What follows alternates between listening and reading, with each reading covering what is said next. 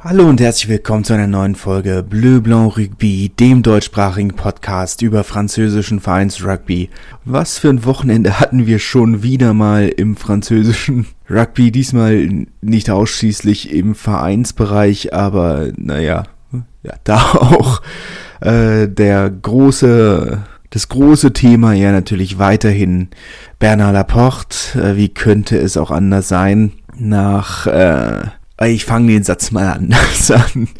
Äh, nachdem er ja vom französischen äh, Sportministerium zum Rücktritt äh, aufgefordert war, wurde er erstmal seine Amtszeit äh, auf Eis gelegt und stattdessen hat Bernard Laporte einen äh, Delegiertenpräsidenten vorgeschlagen, woraufhin die 2300 Amateurvereine in, Frank äh, in Frankreich abstimmen durften, ob man diesen Delegiertenpräsidenten nun akzeptiert oder nicht. Das wurde mit einer 54-46 äh, Mehrheit abgelehnt heißt, ähm, es wird im Juni Neuwahlen geben für das Amt des französischen Verbandspräsidenten oder Rugby-Verbandspräsidenten. Eigentlich, ja, ist, äh, das große Thema ist natürlich aktuell, dass man sagt, okay, dann sollte es doch vielleicht jetzt schon Neuwahlen geben, weil Sommer so kurz vor der WM ist vielleicht ein bisschen schwierig.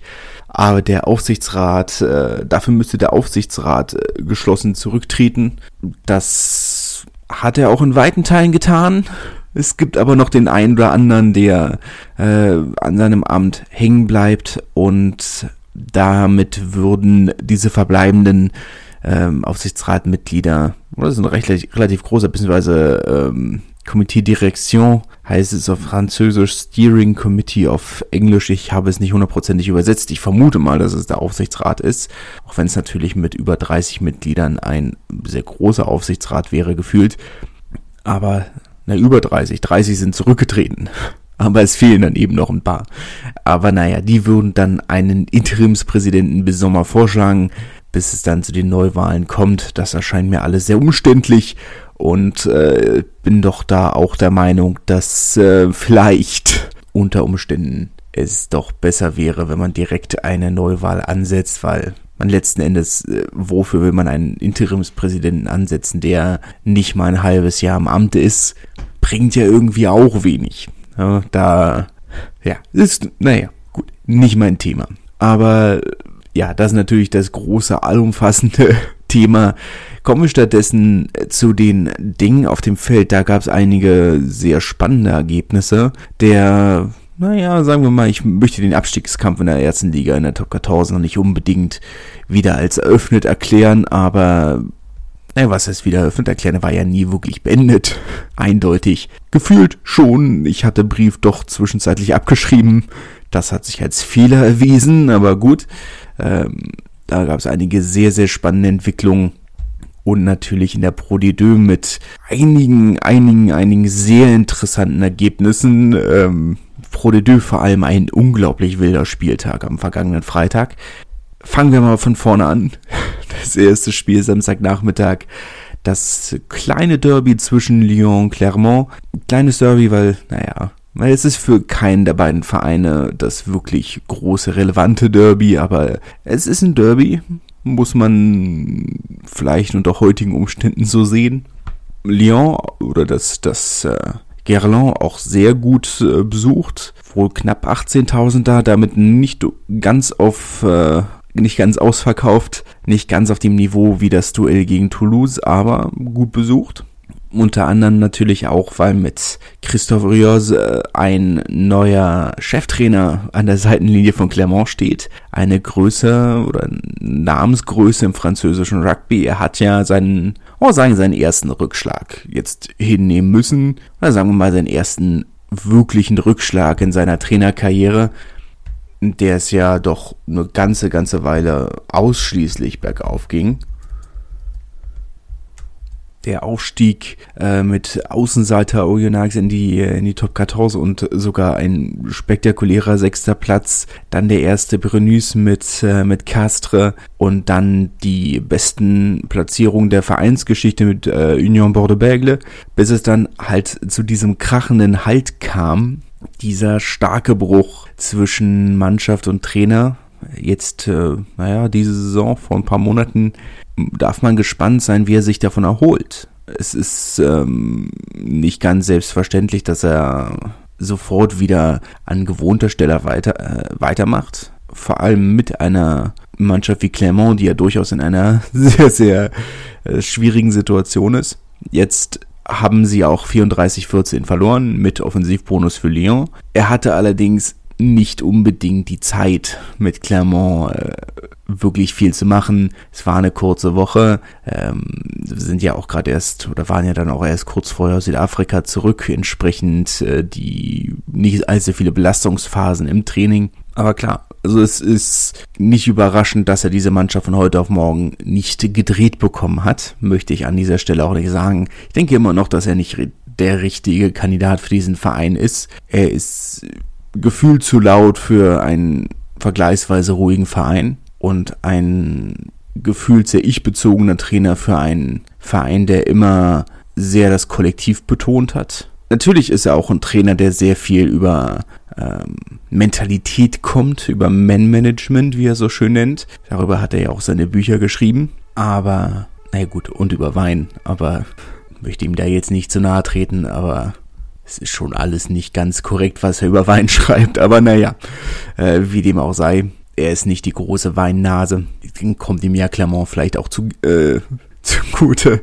Nicht unbedingt als Weinregion bekannt. Naja, wie dem auch sei. Aber ja, es ist, ähm, es dürfte spannend sein. Und gerade in so einem Spiel, wo es ja auf Kunstrasen klar, aber immer noch mit Kälte, Nässe, schwierigen Bedingungen auf so diese Basics sehr groß ankommt, hat Clermont jetzt auch noch nicht unbedingt den Eindruck gemacht, dass da jetzt die, die große Wende kommt. Ist auch eine Sache, die, die Urios äh, immer wieder betont hat. Ähm, ja, dass, dass, das Selbstverst äh, dass das Selbstbewusstsein natürlich fehle und äh, man in der Offensive an der Präzision arbeiten müsse und in der Defensive an, äh, an Mut, wie er so schön sagt, aber gut, muss man abwarten ein Spiel, das wir am Anfang der Saison äh, im Abstiegskampf verortet haben.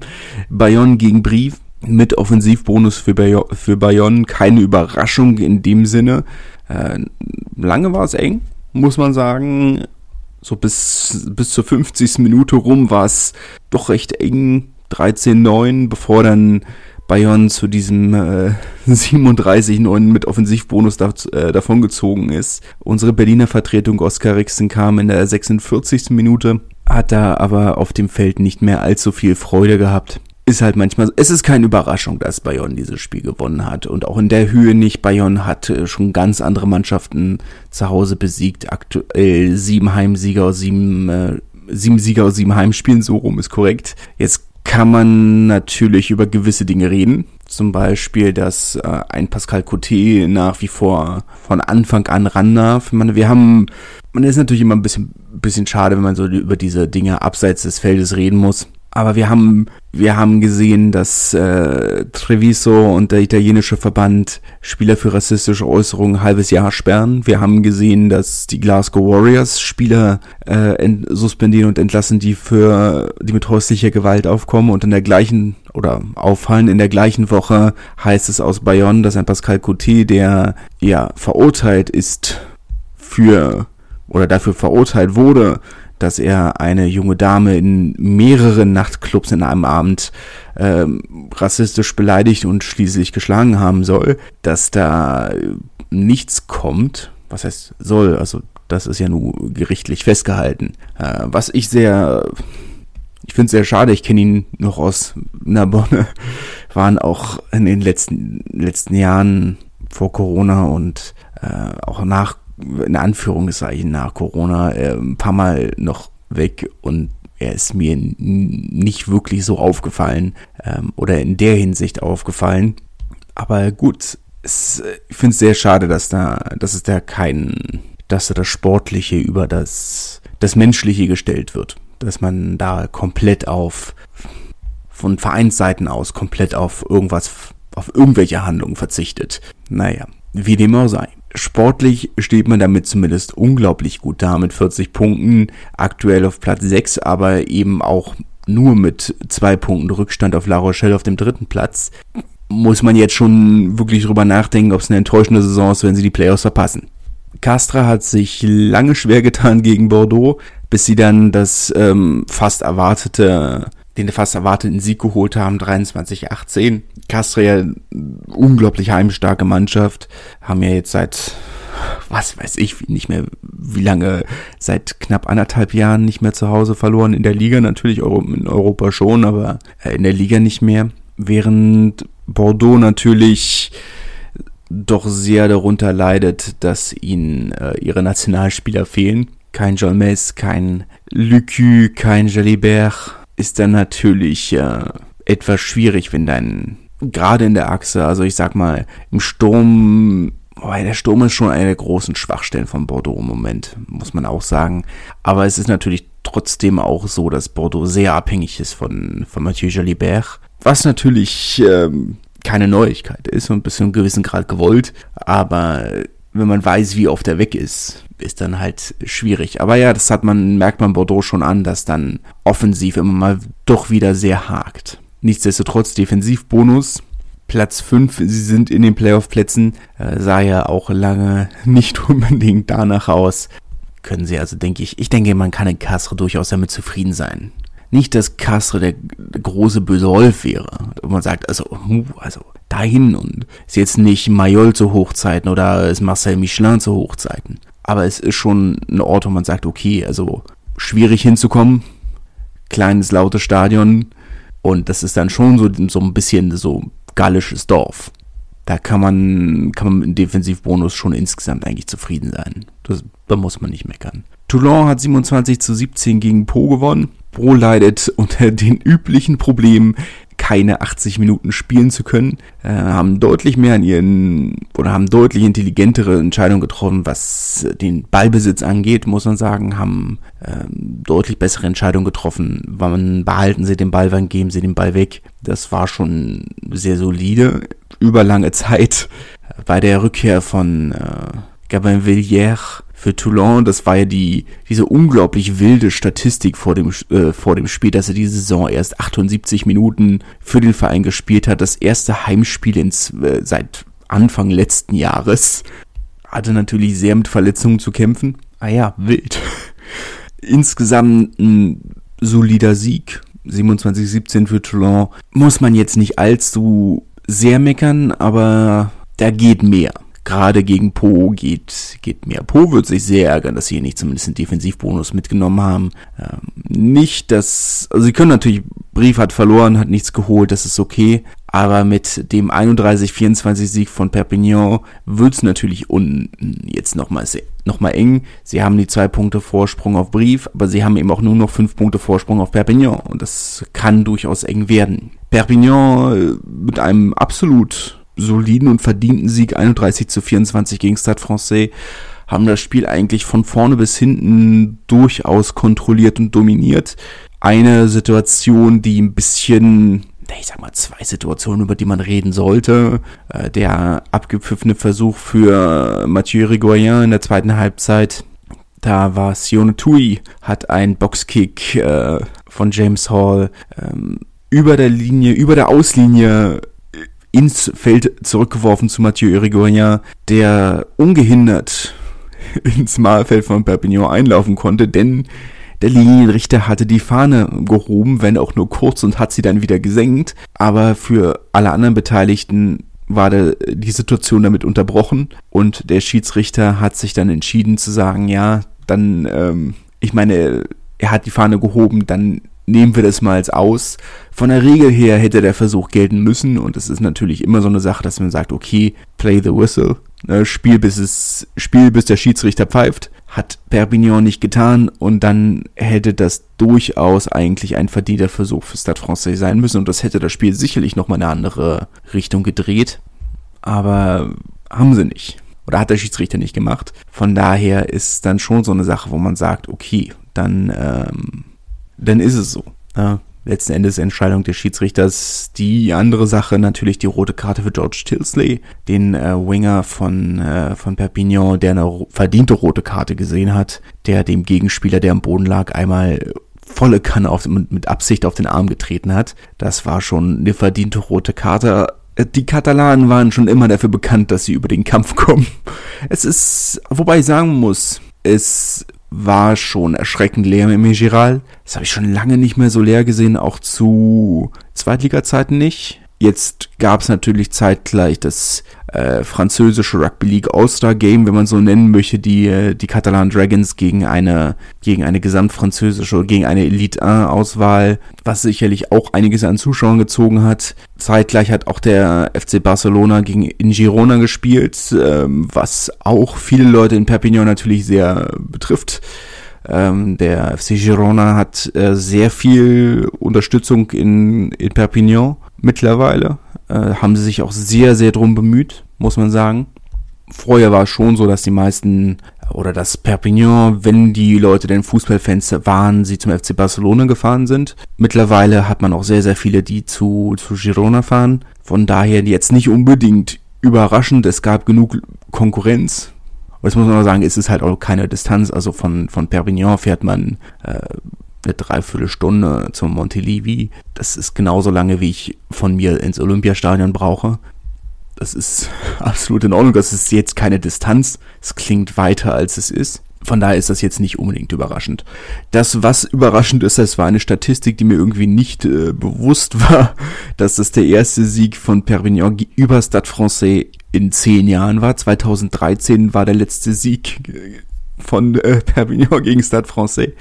Vorher ja eigentlich auch eine andere Geschichte. Wir erinnern uns an das äh, spektakuläre Halbfinale 2009 äh, im Gerland, wo, Stade Fran äh, wo Perpignan ja hinterher noch Meister geworden ist. Aber ja, war mir nicht bekannt. Gut, jetzt waren sie natürlich in dem Zeitraum auch nicht ähm, so häufig in der gleichen Liga, aber gut, meine, wir erinnern uns an, an, an, an das Auftaktspiel nach dem ersten Aufstieg wo sie im ersten Heimspiel nach dem Wiederaufstieg erstmal irgendwie 40 Punkte zu Hause kassiert haben von Stade Francais, die zu dem Zeitpunkt ja nicht mal wirklich eine gute Mannschaft waren. Das ist sicherlich auch eine Sache, die überraschend ist an diesem Spiel. Stade Francais sind eins der besten, vielleicht sogar das beste ähm, Heimteam, äh, defensive Team der Liga und kassieren 31 Punkte. Überraschend, würde ich jetzt mal insgesamt sagen. Aber gut, kann mal passieren. Und die Art von kann mal passieren spielen haben wir noch das eine oder andere Mal vor uns. Naja. Racing La Rochelle, das Topspiel des Wochenendes oder zumindest des Samstagabends, hat gehalten, was es verspricht, 39, 36 äh, mit einem Penalty-Kick von Finn Russell in der 81., 82. Minute, der da den, den Sieg geholt hat spektakuläres Spiel. Also wirklich offensiv aus allen Zylindern. Vor einer Kulisse von 15.000 Leuten. Was für mich so eine Sache ist. Was mich, das ist eine Sache, die mich stört. Nicht massiv, aber es stört mich dann, man sagt, okay, also, wo, wo Racing und Canal Plus Großtiteln ausverkauft, ausverkauft. Das Spiel ist ausverkauft, das Topspiel ist ausverkauft. Du sitzt da und denkst dir so, aber ist es das? Der gesamte Oberring ist leer. Offiziell hat das Stadion 30.000 Plätze für in der, in der Rugby-Konfiguration. Wie kann es ausverkauft sein, wenn 15.000 Leute da sind? Der, der untere Bereich war voll, ja, das ist super, versteht mich nicht falsch. Ich meine, wir erinnern uns alle, was für Zuschauerzahlen Racing in, in den ersten vier, fünf, sechs Heimspielen, naja, ganz so viele waren es nicht, aber drei, vier Heimspielen hatten, damit wären sie im Mittelfeld der zweiten Liga gewesen. Da waren ja teilweise nur 5000 Leute da. Da sind 15.000 schon, damit kann man zufrieden sein. Das ist auch für top 14 verhältnisse nicht so schlecht. Nicht mega gut, aber auch nicht so schlecht. Also da hatten wir natürlich schon, an diesem Wochenende war es glaube ich nur Lyon, die mehr hatten. Naja, und, äh, und Toulouse natürlich. Aber ich, ich tue mir halt das ist so diese Stade Francais Methode, die auch irgendwo große Teile der Tribüne irgendwie abdecken und sagen, äh, ja, aber guck mal, wir haben alle Tickets, die wir zum Verkauf gestellt haben, sind weggegangen. Es ist ausverkauft. Ja, das stimmt, aber das Stadion ist nicht voll. Aber gut, das ist dann vielleicht jetzt mal so ein Spiel, wo man sagt, okay, also das kann dann jetzt wieder der große, das kann jetzt wieder den Unterschied machen. Aber in der Vergangenheit ja immer Racing durchaus sehr gelobt für, für das, was sie in ihrem Stadion da auf die Beine gestellt haben, an Zuschauermanagement, an Fan-Experience, wie man, wie man es ja heutzutage nennt. Das, ähm, oder es hatte schon immer den Eindruck, dass die, dass die Fan-Experience, die Racing bieten, eine der besten in Frankreich ist, sportartenübergreifend Das haben sie ja wohl zu dieser Saison weitestgehend zurückgefahren und die Tickets doch gut erhöht. Muss man dann schauen. Ne? Es gibt ja für alles eine Erklärung. Meine Lyon gibt sich viel Mühe. Clermont hat sicherlich auch seine Vorteile, auch wenn das Stadion hm, sicherlich sehr laut, aber eben halt auch sehr eng ist. Und äh, mein Prop-Hintern kommt nicht auf die passt nicht in die Sitzschale. Ist schon mal ein bisschen schwierig. Ähm, Toulouse finde ich eine Katastrophe. Also ich gehe nicht gerne in Toulouse ins Stadion, vor allem nicht, wenn es voll ist. Äh, es ist, man kann sich null bewegen, man steht eine Stunde und ich übertreibe nicht, wenn ich sage, dass man für Getränke eine Stunde ansteht. Das ist, ähm, und man steht wirklich wie eine Sardine. Also man steht eine Stunde in dieser Schlange und man kann sich, selbst wenn man wollte, könnte man sich nicht wegbewegen. Ich gehe nicht gerne Stadion in Toulouse. Und dann ist ja die nächste Sache, die mich auch massiv stört, wenn man da auf Toilette geht. Zumindest nicht bei allen, aber bei einigen. Wenn, du, wenn man da steht, können die Leute von den Treppeneingängen dir zugucken. Das ist auch nicht schön. Finde ich immer nicht doll.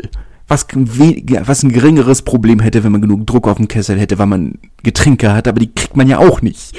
Ah, schwierig. Und äh, also dann geht man da hin und der will in den Fanshop und der ist so winzig und man quetscht sich da durch. Naja. Also, aber zum Vergleich, ne, Racing haben durchaus oder haben in der Vergangenheit eine fantastische Fan-Experience geboten. Mit, äh, mit der Familientribüne, mit der Studenten, äh, mit dem Studentenbereich, wo es äh, noch mit Bierpong und Animateuren und allem drum und dran und dann die großen Partys unten äh, in der Bodega auf dem, auf dem Feld äh, nach Abpfiff, was einfach super spaßig aussieht. Und wo man sagt, okay, da hätte ich, da hätte ich Bock drauf. Ähm, bin da tatsächlich bis jetzt noch nicht hingekommen. Zu Racing ist so eine, eins der, der Stadien, der wenigen Stadien in Frankreich, die mir noch fehlen.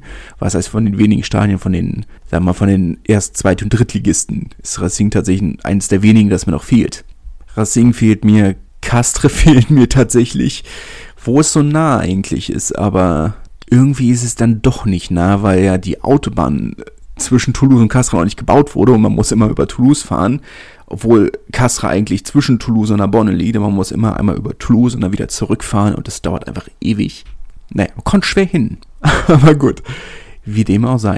Ich bin hier immer noch auf dem, versuche ja immer noch alle irgendwelche, irgendwelche Fanartikel oder Trikots oder was auch immer von, von, sagen wir mal, zumindest allen und Erst- und Zweitligisten mit Ausnahme von Bizier natürlich äh, zu, zu bekommen. Da habe ich zumindest von Racing was, oder mehrere Dinge. Ich habe eine ein kleines Fähnchen, das es beim Finale in Barcelona geschenkt gab. Äh, da haben äh, habe ich ja knapp überhalb, was heißt knapp überhalb, überhalb des äh, Racing-Fanblocks gesessen. Ähm, wussten wir aber natürlich vorher nicht, äh, was heißt natürlich, wussten wir vorher nicht, ähm, haben ja haben ja als Verein äh, vorher Tickets gekauft und ähm, es war dann halt da einen wunderbaren Schal, hab meine von Chris Mazoe äh, getragenen Spielshorts eigentlich hatte Dan Carter mir seine versprochen, aber die haben mir nicht gepasst. Was wenig überraschend ist, aber ähm, ja, die, die getragenen Spielshorts von, von Chris Mazoe, was auch sehr schön ist. Mal schauen. Stade Francais habe ich auch. Immer noch relativ günstig und gut zu haben. Mal schauen. Pro de Deux fehlt mir noch mehr. In der, in der Top 14 habe ich tatsächlich fast alles. Also in der Top 14 fehlt mir noch Lyon. Ja, in der Top 14 fehlt mir noch Lyon. Ansonsten habe ich alle. Habe ich was von allen. In Pro de Deux fehlt mir noch mehr. Da fehlt mir noch ein bisschen mehr. Oyonnax, Monemarsan, Aurillac, wobei ich nicht verstehe, warum mir Aurillac fehlt. Aber gut, Grenoble fehlt mir. BC möchte ich natürlich nicht. Massiv fehlt. Wand fehlt, aber das kriege ich dieses Jahr. Nevers fehlt, Soyongulem fehlt, Colomier fehlt. Ansonsten, naja. Aber ein Prodideur fehlt mir tatsächlich noch eine ganze Menge.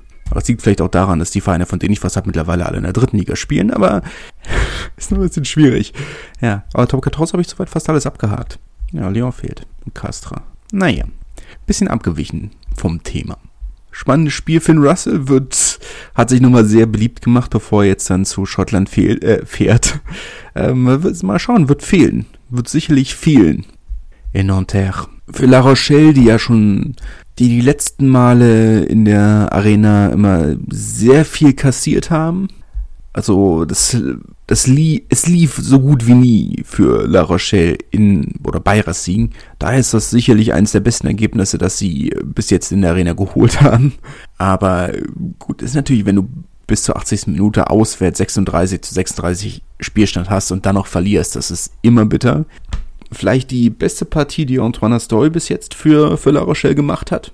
Midol hat ihm so ein bisschen vorgeworfen, dass er immer ein Spielmacher war, bis jetzt der ist, wie haben sie, wie haben sie ihn genannt, äh, den besten Spieler des Multiplex. Äh, ein Spieler, der für Highlights sorgen kann, aber es nicht schafft, ein Spiel 80 Minuten zu lenken, aber immer, immer dafür gut ist, mal zu ihm rüberzuschalten. Finde ich ein bisschen unfair. Muss ich tatsächlich sagen. Weil letzten Endes liegt es ja auch daran, dass er für Pro gespielt hat und das einfach ein Teamproblem ist. Pro schafft es aus irgendwelchen Gründen nicht, 80 Minuten Rapid zu spielen. Aber schon seit einigen Jahren nicht. Und das ist ein Problem, das hat sich jetzt auch diese Saison nur verlagert. In den letzten Jahren war es immer so, dass sie die ersten 10 Minuten gesp nicht gespielt haben, die ersten 15 Minuten ungefähr. Und dann haben sie gespielt und die letzten 15 Minuten nicht mehr. Haben das Spiel in der ersten Viertelstunde verloren, haben dann aufgedreht und in der letzten Viertelstunde dann irgendwie auch nichts mehr zu Ende gebracht. Jetzt schaffen sie zumindest na, 50 Minuten am Stück, mal die ersten 50, mal die letzten zweiten 50 aber ja, es ist ein Vereinsproblem. Von daher finde ich, find ich das ein bisschen schwer, das Antoine Astoy äh, anzukreiden, der die Saison absolut gezeigt hat, dass er 80 Minuten eine Mannschaft leiten kann, ob im Champions Cup oder jetzt in der Liga.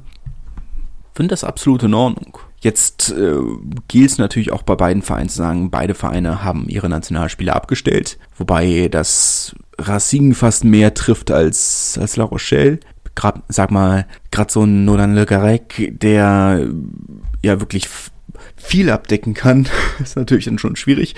Dann glaube ich auch, das äh, ist meine steile These, meine Prognose für die WM, dass Nolan Le, Le Garec äh, in jedem Spiel auf der Bank sitzen wird. Ich weiß, ich glaube, ich, ich meine, ich kann es mir gut vorstellen. Also es ist meine, er hat für Racing gezeigt, dass er sehr gut auf der 9 ist, dass er sehr gut auf der 10 ist und sehr gut auf der 15 ist. Und wenn du sagst, du gehst mit sechs Stürmern hin ob du nur zwei Hintermannschaftsspieler hast, dann ist es natürlich super, wenn du so ein, so ein, so ein Schweizer Armeemesser auf der Bank sitzen hast. Ja, Schweizer Taschenmesser, na gut. Mal schauen. Ich glaube nicht, dass es so eine steile These ist, aber es ist zumindest erstmal eine These. Toulouse-Montpellier dann gestern Abend am Sonntagabend noch ähm, auch eine schwierige Partie zwischen zwei Mannschaften, die sich auch nicht unbedingt äh, leiden können. Ich will jetzt nicht sagen, dass es eine große Rivalität zwischen Toulouse und Montpellier gibt. Es ist natürlich so immer so ein bisschen die, die Rivalität zwischen, oder ein gewisses Maß an lokaler Rivalität. Das sind halt die beiden größten Städte im Süden. Oder ich sag mal im mediterranen Süden. Oder ich sag mal im okzitanischen Süden. Ich möchte, möchte Marseille jetzt nicht ausschließen und Toulon nicht ausschließen weil Montpellier natürlich schon immer eher die, oder zumindest im Fußball die Rivalität mit Marseille hat. Am Rugby ist es schon, würde man sagen, ist Toulouse sicherlich der große, der große Rivale. Mit Béziers hat man nicht so lange in der gleichen Liga gespielt, dass sich da eine Rivalität hätte entwickeln können. Perpignan sicherlich auch ein großer Rivale, aber das liegt vielleicht auch daran, dass Perpignans große Rivalen alle in der zweiten oder dritten Liga sind mit, äh, mit Béziers und Narbonne. Und im Fußball, meine, hat Montpellier sonst eine Rivalität mit Nîmes, die im Rugby in der vierten Liga sind. Das ist natürlich auch schwierig. Und wir reden jetzt natürlich hier von, von die beiden, von, von zwei Vereinen, immer, äh, oder von zwei Städten, die immer den Anspruch hatten zu sagen, wir sind äh, die Hauptstadt im, im okzitanischen Süden. Teilen sich auch tatsächlich mittlerweile seit der, seit der Reform der Bundesländer, der Bundesstaaten oder Regionen, wie auch immer, ähm, die Hauptstadt oder die, die Aufgabe als Hauptstadt von, von der Region Okzitanien. Die Hälfte der Zeit in Toulouse, die Hälfte der Zeit in Montpellier, vorher ja beide, oder Toulouse die Hauptstadt des Haute-Garonne und äh, Montpellier die Hauptstadt des Languedoc. Entsprechende Rivalitäten gibt's natürlich. Ähm, Jetzt ist es natürlich auch so, dass man sagt, so ein Spiel ist natürlich sehr schade, dass man das dann hat, wenn auf beiden Seiten die Nationalspieler fehlen oder das Krone Nationalspieler fehlen. Zwölf waren es insgesamt zwölf Nationalspieler, die beide Vereine abgestellt haben. Wer da war, ja, Ange Capuozzo auf Seiten von Toulouse, Jacoba Camara auf Seiten von Montpellier.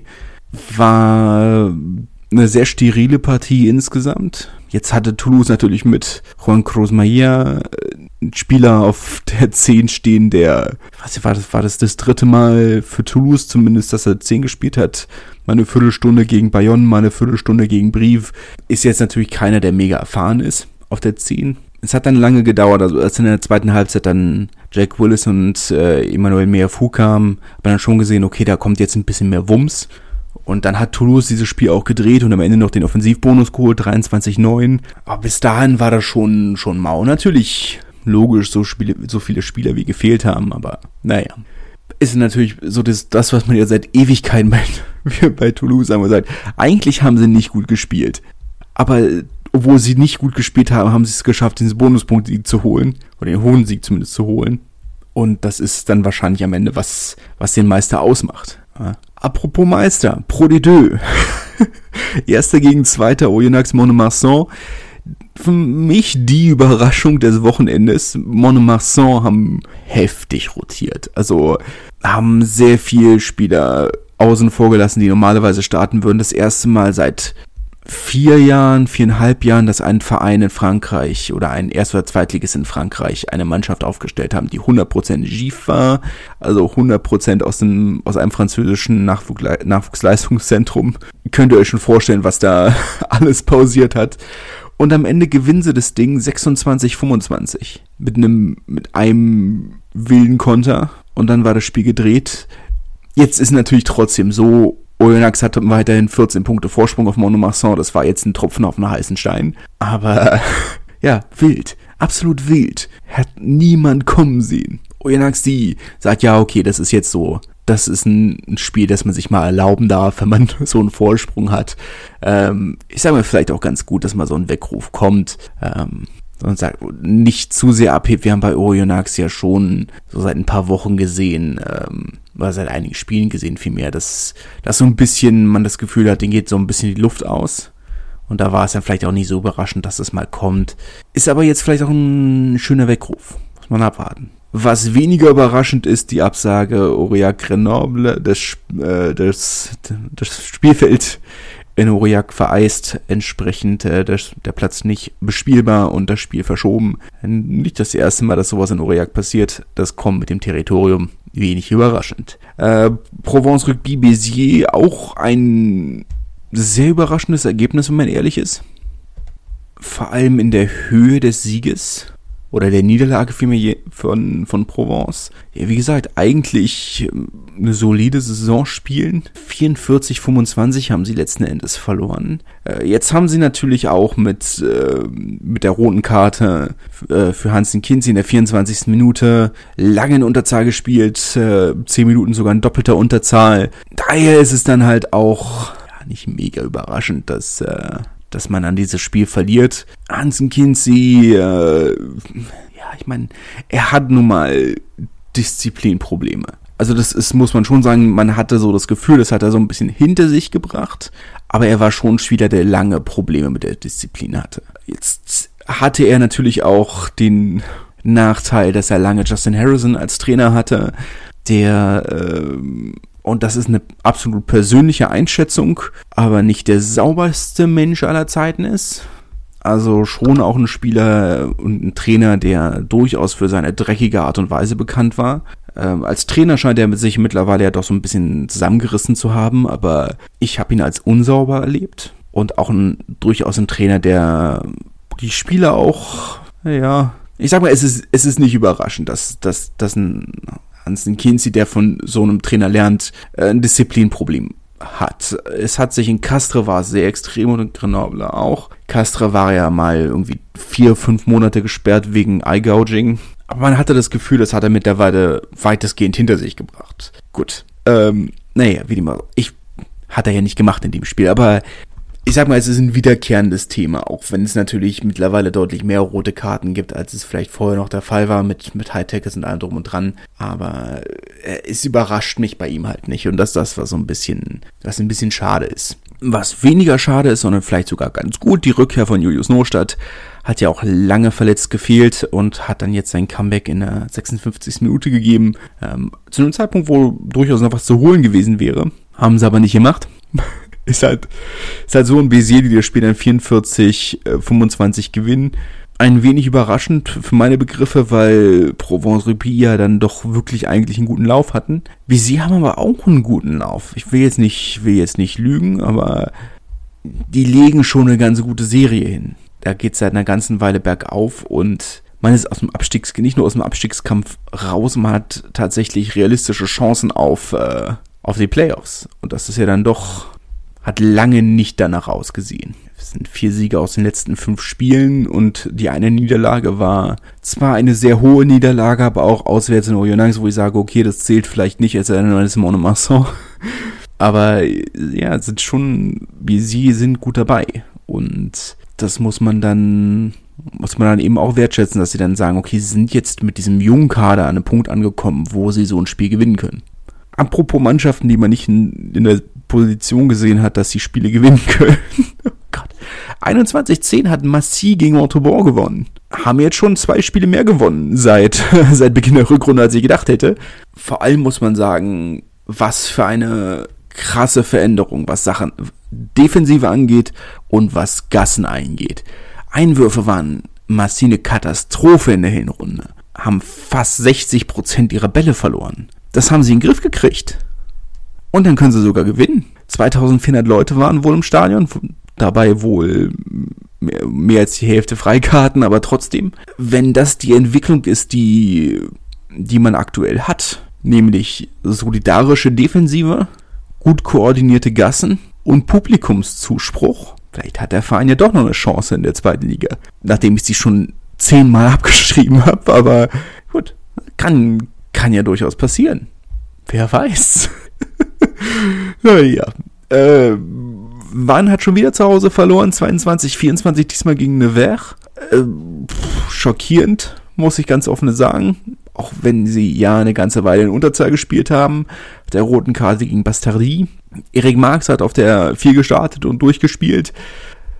Jetzt war Wann über weite Strecken die bessere Mannschaft mal wieder, wie auch gegen Massi zum Beispiel, waren sie über weite Strecken die bessere Mannschaft. Aber jetzt kannst du natürlich sagen, okay, Nevers holt sich am Ende der Partie noch, ähm, ich weiß gar nicht mehr, haben sie, haben sie, sie haben, haben sie Gas gekickt, den Maul, äh, den Maul eingesetzt, ich bin mir gerade nicht sicher, ob sie, haben sie den Versuch gelegt oder haben sie den Penalty gekickt? Ein Penalty gekickt, genau, so rum war es. Ähm, nach der Sirene, waren einige Spiele, die erst nach der Sirene entschieden wurden, äh, dieses, äh, dieses Wochenende Pro D2 und dann verlierst du dieses Spiel noch. Kann sich Wann durchaus ärgern und sagen, okay, wir haben super ärgerlich. Super ärgerlich ist es.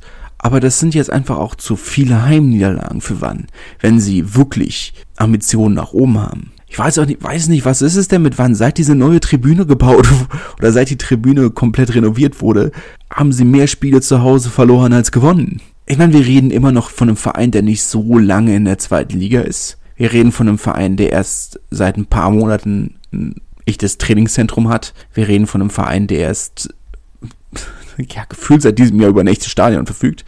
Ähm, wobei, so schlecht war, war, das, war die Rabin vorher auch schon nicht, aber natürlich nichts im Vergleich mit dem, was sie jetzt haben. Aber wenn man wirklich sich nach oben orientieren will, und dazu hat der Verein nun mal das Potenzial, nicht nur aufgrund dieser Investitionen, aber auch aufgrund des Kaders, dann darf man solche Spiele nicht verlieren. Und dann darf man vor allem zu Hause solche Spiele nicht verlieren. Sie haben es ja immer noch an der eigenen Hand. Ja, klar, Grenoble hat vier Punkte Vorsprung nominell und ein Spiel in der Hand, aber es sind noch zwölf Spiele und man hat das alles in der eigenen Hand. Aber das sind so Dinge, die dürfen dann halt einfach nicht mehr passieren. Punkt. Spoyon Goulem hat, äh, apropos Dinge, die nicht mehr passieren dürfen, 21 zu 25 gegen Colombier verloren. Spoyon Goulem in einem sehr spannenden äh, Sondertrikot zum 50. Jubiläum der Comicbuchmesse in, äh, in Angoulême, die nominelle Welthauptstadt des Comics. Auch ähm, auf bestem Wege die Welthauptstadt der 3D-Animation zu werden. Ähm, zweitgrößter Standort für 3D-Animation in Europa nur nach Paris. Aber sehr viele Leute ziehen aus Paris nach äh, Angoulême, was nicht so überraschend ist. Paris ist nun mal mittlerweile fast prohibitiv teuer und voll und verstopft und dann kann ich die Leute verstehen, dass sie sagen, sie möchten eigentlich lieber nach, lieber in die Kleinstadt. Vielleicht, wo, wo man dann eben halt nicht nur das gute Gehalt hat, sondern auch noch viel mehr von seinem Gehalt hat, weil nicht 80 Prozent für die Miete draufgehen. Da wird dann man, das ist ja so ein bisschen die spannende Sache. Natürlich kann man jetzt darüber reden, dass man sagt, okay, steigen vielleicht schon wieder ab, es sieht nicht gut aus. Auch wenn ich sportlich das jetzt gar nicht so eng sehen würde, natürlich war es die sechste Niederlage in Folge. Aber dieses Spiel gegen Colombier, so bitter wie die Niederlage ist, die, sie hatten sie das Spiel eigentlich im Griff. Meine, dieser eine, der, der Versuch von Colombier, oder haben ja zwei Versuche gelegt, einer mit dem der am Ende dann eben zum, der Maul am Ende des Spiels, der zum Sieg geführt hat. Der andere Versuch, ich meine, natürlich darf der nicht passieren, aber ein super wilder Konter ähm, von der neuen. Wer hat eigentlich für neun, auf der neuen für Kolomier gespielt? Das wäre jetzt die andere spannende Frage.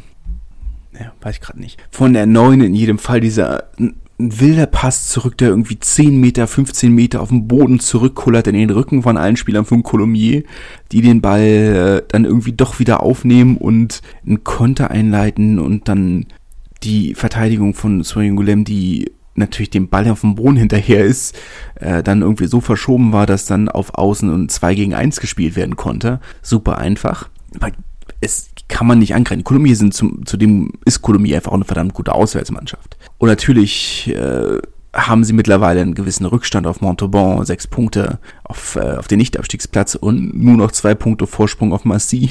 Wild genug. Ähm, aber ich finde es nicht so katastrophal. Und wenn man sich diese Entwicklung anguckt, diese gesellschaftlichen Entwicklungen, die es nun mal gibt, dann sehe ich schon eine große Zukunft für Swayong Glam, weil diese, wenn die Unternehmen in der Region, und das ist nun mal eine lukrative Branche, dann ist es auch so, dass äh, diese, Verein, diese Unternehmen auch den Verein sponsern werden. Weil das nun mal der, das machen Unternehmen nun mal, weil in Frankreich kannst du dann das Ganze von den Steuern abschreiben. Auch, an, auch wenn du es an Profivereine spendest. Kann man machen. Und das werden sie machen. Es gibt nun mal in der Region, in Soyons-Goulême, in den beiden Orten gibt es nur diese beiden Profivereine. Den AG Soyo, die äh, professionell oder die bei den Frauen im Fußball aktuell in der zwar noch in der ersten Liga sind, aber auf dem Abstiegsplatz. Die werden direkt wieder absteigen. Und äh, den SAK. Also das sieht schon stark nach einem wieder, direkten Wiederabstieg aus. Vier Niederlagen in Folge. Ein Sieg aus zwölf Spielen. Kleines bisschen besser als Rodez. Aber gut, ähm, nicht viel. Äh, naja, sehe ich das jetzt gar nicht so kritisch. Kritischer sehe ich es in Carcassonne, muss ich sagen. Ja, sie haben 15-3 gegen Rouen gewonnen und sich damit äh, ein bisschen Luft verschafft. Äh, sieben Punkte Vorsprung auf Soya Angolem. Aber immer noch vier Punkte Rückstand auf Rouen. Chris Hilsenbeck äh, hat eine Erhöhung und einen Penalty beigetragen, natürlich den, einen elementaren Teil zur Spielsteuerung hat 60 Minuten gespielt. Aber ja, es waren jetzt auch nur noch zwei, was waren es, 2000, 2200 Leute im Stadion. ist natürlich kein attraktiver Gegner, aber das ist schon, schon arg wenig. Und wenn du dann jetzt siehst, dass der Jean-Marc Gouet äh, nächste Saison der Cheftrainer wird, der jetzt aktuell Hintermannschaftscoach war, wo man eigentlich dachte, der Verein hat sowas wie Ambitionen, ich hatte schon gehofft, dass jetzt irgendwo, ja klar, natürlich mit dem Saisonverlauf, wie er, wie er jetzt war, war, haben sie wahrscheinlich niemanden, haben sie, haben sich diese Ambitionen natürlich so ein bisschen in Luft aufgelöst, aber hatte schon gehofft, dass sie einen etwas namhafteren Trainer finden. Ich hatte nicht einen, hätte jetzt auch nicht einen, nicht gedacht, dass sie einen Christoph Rios holen. Aber bisschen was, wo man sagt, okay, das ist weiter, das ist jetzt noch ein anderes Zeichen, dass sie sich wirklich mittelfristig und langfristig nach oben orientieren können. Weil ich muss halt einfach sagen, wenn man sich's anguckt, wenn man jetzt mal nur die Infrastruktur vergleicht und den Zuschauerzuspruch vergleicht und die Sponsoring-Möglichkeiten vergleicht, steht dann eben so ein Verein wie Soyon Goulem deutlich besser da als Carcassonne. Ja, klar, Carcassonne, die Festung, die Cité ist ein, ein der wichtigsten Touristendestinationen der Welt. Naja, gut, oh, Frankreich in jedem Fall. Aber die haben jetzt einige schwere Jahre hinter sich. Äh, Sage ich mal, bin ich langfristig weniger optimistisch und auch wenn man in die dritte Liga guckt. Bourg-en-Bresse, Valence, Albi, naja, Albi auch nicht unbedingt, aber Bourg-en-Bresse, Valence haben deutlich bessere Chancen. Nizza, falls sie vielleicht irgendwann mal aufsteigen, Bourgoin, sage ich mal, bin ich langfristig schon optimistischer, dass sie, dass diese Vereine es schaffen, stabil stehenden Verein wieder aufzubauen. Schwierig. Agen hat 27-17 gegen Biarritz gewonnen. Eigentlich das erwartete Ergebnis, äh, wenn, man, wenn man ehrlich ist, im Topspiel. Agen damit auf dem dritten Platz, äh, allerdings nur mit einem Punkt Vorsprung auf Colomiers und nur drei Punkten Vorsprung auf Biarritz. Kommen wir zur dritten Liga mit äh, Blagnac, die 31 zu 15 gegen Bourg-en-Bresse gewonnen haben. Äh, sehr überraschendes Ergebnis, vor allem auch in der Höhe. Äh, Blagnac, die ja wirklich wie bei den Frauen auch auf komplett auf die eigene Jugend setzen oder zumindest Spiele auf der aus der eigenen Jugend und äh, aus der eigenen Region und natürlich bei den Herren viel mehr als bei den Frauen eine heftige Konkurrenzsituation haben mit Toulouse, mit Colomiers, mit Montauban, mit Agen, äh, beeindruckend. Äh, eine unglaublich starke Defensive, die, diese, die, die sie diese Saison haben. Stark. und äh, sind damit auf vier Punkte an Bourg-en-Bresse rangerückt. Ähm, Bourg-en-Bresse sicherlich nicht unbedingt die Vormannschaft der Saison, aber das ist schon, schon solide. Nizza haben mit Offensivbonus gegen Syren gewonnen, ohne Kopt Haupt allerdings dafür in den schicken neuen Trikots, die naja nur so mittelschick sind, haben letzte Woche ja oder vorletzte Woche äh, ihre neuen Auswärtstrikots vorgestellt in komplettem Blau. Ähm, wo ich sage, ja, blau ergibt absolut Sinn. Sie sind an der Côte d'Azur, aber es war keiner zu blau. Aber naja, verstehe ich nicht ganz, woher, warum, warum sie jetzt neue Trikots vorstellen, wenn ich ehrlich bin. Ich weiß, ist natürlich mit den Lieferzeitpunkten aus, aus China, wo ich mal davon ausgehe, dass es, dass es My Teams Trikots von Adidas sind, ähm, dass es mit sich das mit den Lieferzeiten sehr verzögern kann, aber ich hätte halt gesagt, ja, dann warte doch ganz bis nächstes Jahr ist jetzt halt irgendwie so ein bisschen, naja. Ansonsten kein überraschender Sieg. Syren sind in einer starken Negativspirale und äh, Nizza sicherlich nicht zwangsläufig ähm, ein Top-Team aktuell, aber das ist dann schon so ein Spiel, wo ich sage, das erwarte ich, dass sie gewinnen. Sind zwar Tabellennachbarn, Nizza 10. Syren 11. aber ich erwarte schon, dass Nizza so ein Spiel gewinnt. Tarbe hat 16 zu 21 in Rennen gewonnen. Ähm, vielleicht eine der wenigen letzten Chancen für Rennen wirklich Klassenerhalt realistisch zu machen, die zwar einen Defensivbonus mitnehmen, aber ich denke nicht, dass das langfristig genug ist. 10 Punkte Rückstand auf Jakakeren. Tarbe ohne Maxim Oldmann halten sich damit ähm, durchaus realistische Chancen auf die Playoffs offen, sind punktgleich mit Bourgoin Narbonne auf Platz 6 vor den anderen beiden, aber ja. Narbonne auf ihrer Seite haben 18 zu 30 gegen Albi verloren, was ein wenig überraschend und trotzdem enttäuschendes Ergebnis ist. ist ich weiß nicht, ist das für mich schon auf, äh, ja, es war ein bitterer Samstag. So wie das Berlin-Derby gelaufen ist und dann dieses Ergebnis hinterher. Nicht, dass ich gedacht hätte, dass Narbonne dieses Spiel hoch gewinnt. Sie haben zwei Spiele jetzt in, hoch gewonnen gegen Bourgoin und in Syren und dachte, okay, sie haben den Defensivteil raus und sie haben den Offensivteil raus. Klatsche wie im Hinspiel, das gibt's nicht nochmal. Ja, doch. Meine 1830 ist nicht katastrophal schlimm, aber es ist schon so, dass man sagt, okay, es ist ein relativ eindeutiges Zeichen, dass man mit den Top-Teams der Liga aktuell eben halt nicht mithalten kann. Gut, das war vor zwei Jahren auch so und sind trotzdem aufgestiegen. Von daher nichts ausschließen, aber es ist nicht unbedingt das beste Zeichen, formulieren wir es mal so. DAX haben 28-9 mit Offensivbonus gegen Bourgoin gewonnen. Ähm, an dieser Stelle fast nicht mehr überraschend, auch wenn ich überrascht bin, dass DAX an dieser Position ist, aber als klarer Tabellenführer mit 15 Siegen aus 17 Spielen ist dann auch dieses Resultat nicht überraschend, zumal Bourgoin einfach viel zu indiszipliniert waren. Ähm, zwei gelbe Karten, fast 20 Penalties, die sie weggegeben haben. Da kannst du dann eben gegen, gegen spielstarke Teams wie gegen DAX eben halt auch keinen, da holst du dann keinen Stich mehr. Carquerenier hatte gegen Valence verloren, 11 zu 19. Tim Menzel hat durchgespielt auf der neuen. Kein souveräner Sieg, aber immerhin ein Sieg für äh, Valence, die ja, ja, schwächeln. Formulieren wir es mal so, die seit, seit, seit einigen Wochen schwächeln. Vielleicht auch mal wieder ganz gut für Selbstbewusstsein. Aber andere Teams haben halt in, ja, yeah, auch, auch einen Offensivbonus geholt. Äh, ist dann halt. Hm. Den hat allerdings Chambéry geholt in Cognac nichts weiter Überraschendes. 17 Niederlagen aus, sieben, äh, aus 17 Spielen darf man eben dann eben halt. Ist dann halt äh, alles äh, wenig überraschend. Ein Nachholspiel gab es noch bei den Frauen und dort hat Blagnac 29 zu 21 gegen äh, Romagna gewonnen. Äh, allerdings auch schon mit äh, der Rückkehr einiger Nationalspielerinnen. Coco Lindelof zum Beispiel hat ihr Comeback gegeben. Und wenn wir über die äh, Tiefen und Breiten Arbeit von einem Verein wie Blagnac reden, können wir ja nochmal die anderen Resultate des Wochenendes äh, uns anschauen. 29, 21 die erste Mannschaft. Die zweite Mannschaft von Blagnac hat gegen die zweite Mannschaft von Chili Mazarin gespielt. Also Chili und Massy.